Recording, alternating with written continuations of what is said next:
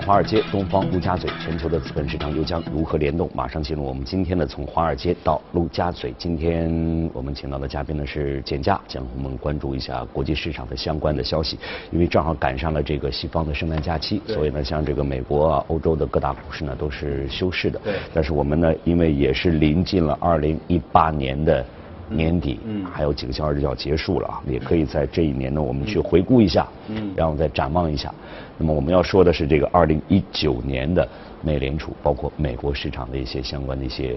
情况。实际上，刚才我们在新闻当中也看到了，也报道了，就是对这次美联储的这个加息，到目前为止，特朗普一直还是在在怼，对，还是有不一些不好的言辞在在在说出来，不太满意的言辞在说出来。那么对于二零一九年，但是我们也看到了，确实对市场是是是有影响的。现在，那么这个二零一九年对市场影响是否还会？延续下去，接下来怎么来分析啊？其实我们看特朗普，就是又是个市场的大的策略师啊。嗯。最近又在说这个美联储不应该加息，而且现在就是一个超低美美呃美国股市的时候了啊。对对对对对。但其实我们说这个确实，因为现在整个包括美联储加息的节奏，包括对于明年的经济展望，其实我们在过去的几次节目中跟大家也有做过重点的这样的一个梳理，而且目前来看，其实都是和我们当时的判断非常的一致啊。其实我们说，呃，大家特别关注的，我们还是要说一下，就是上周的整个美联储的这样的一次加息啊，确实加息是符合预期的，加了百分之啊二就二十五个基点。那么同时呢，我们看到美联储呢，也是对于明年的整个的一个加息节奏，也是出现了下调啊，原来是三次的，现在下修到了两次啊。另外，美联储也是对于今年和明年的整个的，包括美国的经济，包括美国的通胀的这样的一个展望，是出现了一个下修。那么对于二零二零年和二零二一年的整个失业率的这个展望也是出现了一个下修，因为其实在这个会议之前啊，我们一直跟大家反复强调，就是啊，其实白宫和特朗普都是一直在怼那个美联储啊，对鲍威尔，已经这个在之前就呃这个批评了鲍威尔至少有十一次之多啊，那么。就是希望他不要加息啊，但是这次我们看到美联储还是执意去加息了，因为在这个加息之前啊，上周节目中我们就说到，其实整个市场对于这次美联储加息的一个概率还有百分之七十左右啊，所以说啊不加是不太可能的。对对对。所以市场更多的会去关注的是什么呢？就是会后的声明啊，也是我们一直强调的，看特朗呃看鲍威尔到底会释放出什么样的这样的一个信号啊，是更鸽派还是更鹰派啊？因为我们知道。美联储的这个对明年的加息的展望还有三次，但是市场从这个十一月中鲍威尔这个。表态转鸽之后啊，其实整个的一个市场对于明年的加息的预期已经不足一次了，也就是说已经不到一次了，甚至是有可能啊，明年都没有加息的这样的一个可能性啊，就是今年这一次上周的这次加息，可能就是这一轮美联储最后的一次加息，这是市场的判断。嗯，但是呢，我们看到美联储所释放出来的信号，相对来说反倒是偏鹰派的，或者说是偏中性的，和市场的这个预期相比，那么这个就导致我们看到这个。市场啊，一方面这个美元是出现了上涨啊，另外呢，美股是出现了暴跌啊，包括美债收益率我们看一下，看到出现了比较明显的一个下跌啊，就是市场对于这个明年加息的预期又稍微有所上修啊，因为确实现在分歧还比较大啊，一个是虽然说是降到了两次，但是呢，市场现在预期可能一次都不到了。所以其实当中未来两者之间还要有实际上应该说从美联储也好，从鲍威尔也呃也好，比如说十一月份他的讲话的偏鸽派，到这次的这个议息会议之后的这样一个讲话，那么又有偏中性的这样一种感觉的话，那么在明年或者在这个整个下一次这个加息的这个时点到来的时候，这种变化是谁都没有办法就最终揣测的。对。是吧？应该应该是这样的状态，极有可能说，就像您说的，极有可能在这个时点上，我们预判的加息，它也有可能它不加了。都是存在的，各种情况都是存在。其实美联储呢，我觉得相对来说它也比较明确啊。其实还是要看后面的整个的一个经济的这样的一个走势啊。特别是我们说这个和股市有非常大的关系。其实上周节目中我们重点，大家可以回看我们上周节目啊，重点对于明年二零一九年整个美国经济的这样的一个展望做了重点的一个分析。嗯。其中有一点很重要的就是，其实股市的下跌也会。直接的导致整个美国经济出现下行啊，因为大家其实老美国老百姓的钱基本上都在股市里面啊，那么股市如果出现下跌，它的整个收入就会下行啊，它未来的这个消费的意愿也会出现下行啊，这个对美国经济也会有打压，这就是特朗普为什么这么急的一个非常重要的一个原因啊。但是我们说回到，其实特朗普自己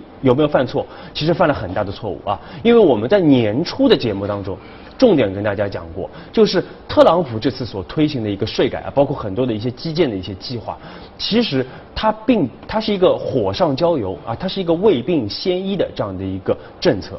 因为往往来说这个财政政策啊，一般来说都是来逆周期的来推行的啊，是为了比如说最近啊，我国内的这样的一些基建的一些措施啊，包括啊相对的其他的这样的一些措施，其实主要是为了。对冲啊，经济下行的这样的一个风险。嗯。但是我们知道，过去几年美国的整个经济一直是表现的非常好的，已经是非常好了。嗯。在这样的一个情况下，你顺周期的再去推行财政刺激的话，那么也就意味着你是透支了未来的这个财政啊这个支出的这样的一个空间啊，包括货币支出的一个空间。那么来使得今年我们看到一八年美国经济确实是一枝独秀的，但是呢，由于整个减税计划的这样的一个效应慢慢的递减啊，最近我们看到，包括到明年啊，到后年基本上就就这个效果就啊没有了。在这样的一个情况之下，再叠加上全球的一个贸易摩擦的问题，而且是由它导致的这个贸易摩擦的问题，使得明年美国经济我们相对来说还是比较谨慎的啊。我们上周的判断就是。有可能会出现逐季下降的这样的一个走势啊，那么这个呢，我们说对于美联储来说也会啊有一定的影响，影响到底未来多少的一个判断，加不加？所以有可能美联储到下次的会议里边啊，比如说三月份的会议，到到时候有可能要进一步的下调它对于明年加息的这样的一个预期。嗯嗯。那我们说，其实美联储这次啊，也确实是非常难啊，这是面临了一个两难的一个举措啊，就算它。下调整个加息的节奏，或者说它维持整个加息的节奏啊，其实都会对美股产生比较直接的一个影响啊。嗯。那么一方面呢，其实我们说，如果是啊这个它减缓加息的一个节奏，那么就会导致美元出现下行啊，包括整个的一个呃资金就有可能会流出美国啊。嗯。因为我们知道过去这段时，就过去那么呃十年接近十年的这个美国大牛市。大量的这个是海外资金是不断的涌入美国来推升整个的一个泡沫的啊，但是如果一旦啊，而且当时大家进来也是赌这个美元的这样的一个升值，那么一旦形势发生逆转的话，这些资金就会流出啊，那么流出的话反而都是会直接的继继续助推整个的一个美元资产的这样的一个下行，嗯。啊，包括我们说这次为什么铁定是要加息啊，因为如果这次不加息的话，那么给市场就会释放出了一个非常。强烈的信号就是是否美国经济出现了问题，或者是否是因为美联储受到特朗普的这样的一个政策的这样的一个威胁，嗯啊，所导致它啊不进行加息啊，所以说这个美联储必须得加，但是你持续的去加。就会有另外一个问题啊，就是整个的一个美国的整个利率出现上行啊，这个贷款利率出现上行。嗯。因为在过去这段时间，因为我们知道美国因为推行 QE 极低的这样的一个利率的环境，很多企业其实是大规模的去举债的啊。嗯。那么这些的举债的规啊，这些大规模的这个举债。这如果利率一旦出现上行的话，他们还债的压力就会非常的大啊，所以未来就会影响到这个企业的一个盈利，包括整个的一个债券市场，特别是这个呃垃圾债的这个市场会出现比较猛明显的一个风险啊。那么这个呢也会导致整个的一个美股出现双杀的一个可能啊。所以说对于美联储来说，确实是面临一个就是它加也好，不加也好。都会产生一些负面的效应，都会有可能会出现。其实最根本的就是我们说啊，还是因为特朗普的很多的这个政策所导致，因为主主主要还是因为基本面。实际上还是要最终回到美国经济明年到底会是个什么样子。对，这个可能是会对美联储的最终的一个举动会会产生非常大的这样一个一个一个影响啊。是。呃，但是不管怎么样，从外界来好，就包括我们节目当中很多的这样一些机构的一些判断也好，实际上对于明年的美国经济都是心存担忧的。对。应该都是有这个担忧在这里。对。嗯，那刚才我们花了点时间啊，说了说这个美国的一些情况，实际上我们再回到另外一个大市场，呢就是。欧洲的这样一个情况。是。呃这两天我们更多关注的，比如说这个呃英国的到底是脱对。还是硬脱，这这这个是一个问题。对，还有这个意大利的，包括马呃法国的各方面的情况都会存在。实际上，那么如果说再看看这个地区的话，可能在明年也会有很多的不确定因素是。是因为欧洲相对来说我们说的比较少啊，但是呢，欧洲其实现在问题非常大，而且最重要的问题呢，就是那个民粹的运动的这样的一个不断的蔓延。嗯嗯。因为我们知道法国的黄背心运动已经持续了一个多月的时间了，而且到现在没有停歇啊，而且这个黄背心运动还甚至。这个蔓延到了其他的这个欧洲的国家啊，荷兰啊、比利时啊，包括意大利啊、葡萄牙啊，都在不断的这个蔓延啊。因为我们知道，其实欧洲目前整个民粹主义相对来说占主导的，主要是两个国家啊，一个是意大利，一个是英国啊。那么英国其实我们当时在二零一六年六月份啊，当时我们在节目当中前瞻性的就预判到了这个欧英国脱欧的这样的一个问题啊。那么我们看到已经到现在已经有两年半的这样的一个时间，而且到现在还没有一个。比比较明确的一个答复啊，甚至有可能到今年的一呃明年一月十四号最终投票的时候，如果一旦呃投票不通过呃，那么英国就会进行硬脱欧。对。但硬脱欧的话，其实英国央行自己做有个判断啊，如果英国出现硬脱欧的话，那么英国的整个经济将会收缩百分之八啊，嗯而且这个英国的这个房地产价格可能会。暴跌百分之三十啊，英镑暴跌百分之二十五，所以这个对于英国其实过去这段时间其实影响已经非常大了啊，资金不断的外流，我们测算大概有一万亿的这个英镑已经流出了这个英国市场啊，而且如果一旦硬脱欧的话，很多跨国企业也会减少或者取消在英国的一个业务啊，所以对英国的影响非常的大。那么另外对意大利也是一样，我们看到前段时间意大利的这样的一个。这个预算啊，对对，在欧盟是被否了，那么也是造成了一定的这个预算的危机啊。所以其实这些民粹主义占主导的国家，在欧盟并没有什么特别好的日子过啊。但是就是在这样的一个情况之下，我们看到还是有这个民粹主义还是在不断的加速的蔓延在整个欧洲的地区啊。我们说最主要是什么原因？其实核心还是在于经济方面啊。由于经济的这样的一个下滑，由于税收的这样的一个上升啊。这是最核心的一个原因，因为过去历史上来看，民粹主义抬头啊，特别是欧洲民粹主义抬头，往往是在这个经济的一个下行衰退的这样的一个情况下才会出现，而且其中最核心的原这个问题之一，就是这个贫富差距的这样的一个扩大的一个问题啊。其实我们知道，这个在这个啊二战之前啊，在这个上世纪初的时候，其实当时也发生过类似的一个情况。嗯，那么最新我们看到，就比其实不光是欧洲啊，包括美国也是一样。美国为什么特朗普会当选啊？其实也是和这个贫富差距有非常大的一个关系。嗯，我们测算这个美国现在是百分之一的最富有的人。他比百分之九十九的人，他的整个收入啊要多二十一倍之多啊，这个是一个极其夸张的一个数字。那么英国也是一样啊，百分之零点一的人的这样的一个财富的增长，比百分之九十的人的财富增长都要快四倍啊，这是一个很大的一个。其实说这个问题是是一直存在的，只不过是在这个经济出现下行的这样一个背景之下，它就会把它暴露出来，或者显得非常非常尖锐。对，那这个问题恐怕也是对于欧洲地区整个明年经济来讲也是。存在着忧虑的这个问题啊。好，那么有关这个相关的这些话题，我们先说到这儿。对，我们马上呢再来关注一下今天的这样一个热股，来看一下是哪家公司。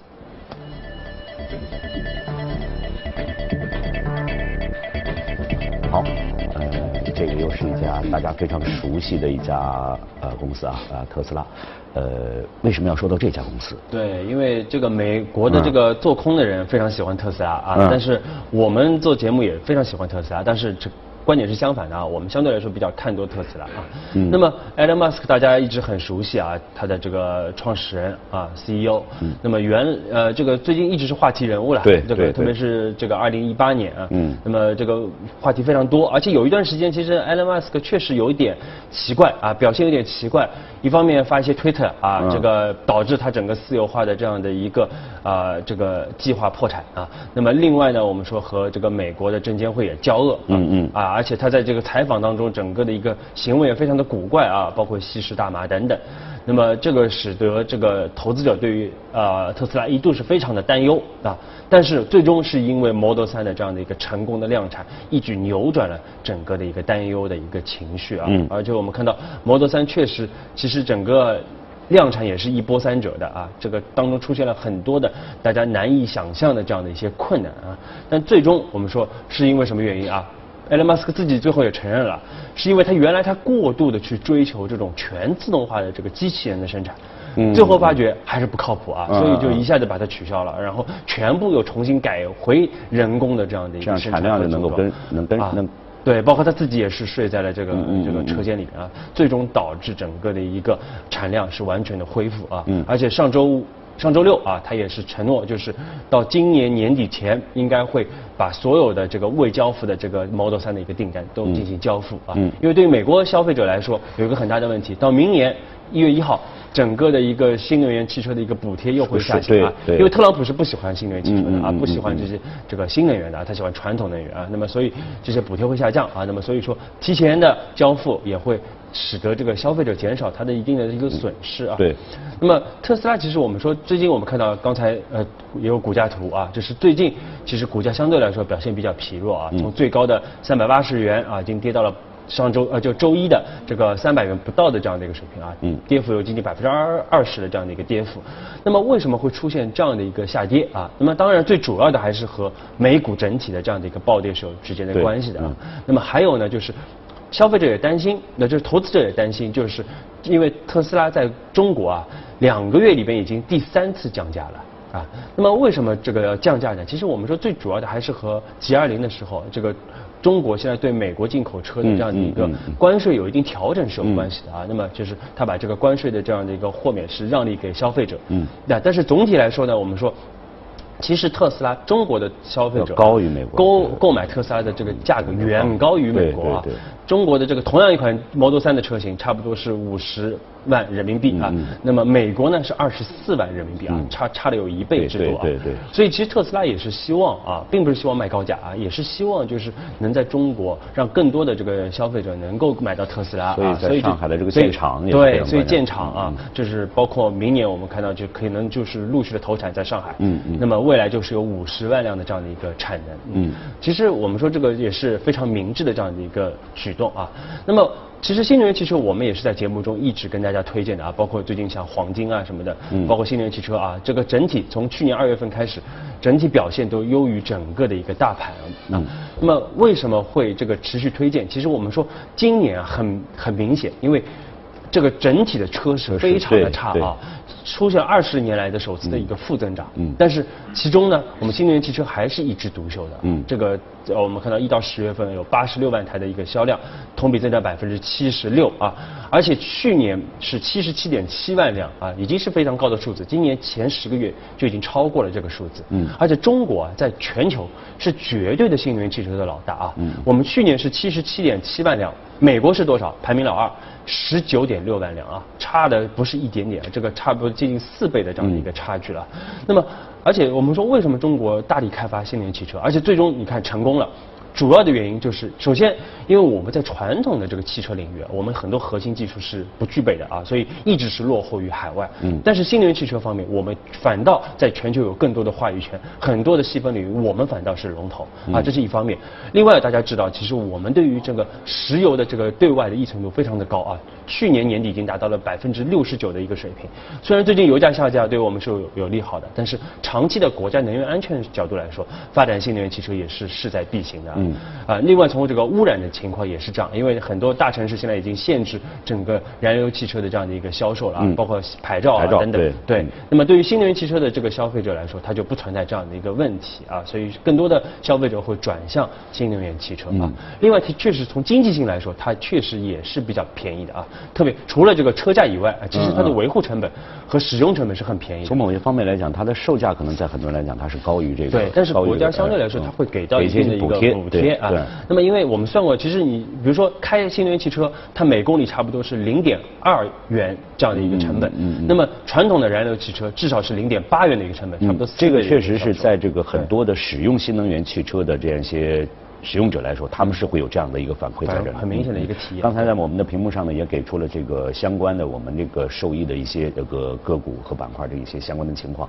但实际上也会有一些短板，就是说维护什么，比如说电池这个可能也是，对，也也是需要我们去关注的这方面的情况。对，这但是我会在不断的迭代啊，因为总体来说，因为它整体的架构啊，还是相对来说比传统的燃呃内燃汽车要。方呃简简化很多啊，所以后续的其实维护成本反倒是平。那除了这个电池，但电池的这个技术啊，包括成本也在不断的一个下降啊，所以未来而且电池中国是现在是绝对的一个龙头老大啊。嗯。那么在这方面，我们说这个未来其实包括国家的一个政策的这样的一个支持，包括对于中国的这样的一个这个汽车行业的一个发展来说，新能源汽车都是大家要重点关注的。好，那今天呢非常感谢简佳呢就相关话题呢给我们做的解读和分析。那以上呢就是我们今天的从华尔街到陆家嘴，感谢各位的关注。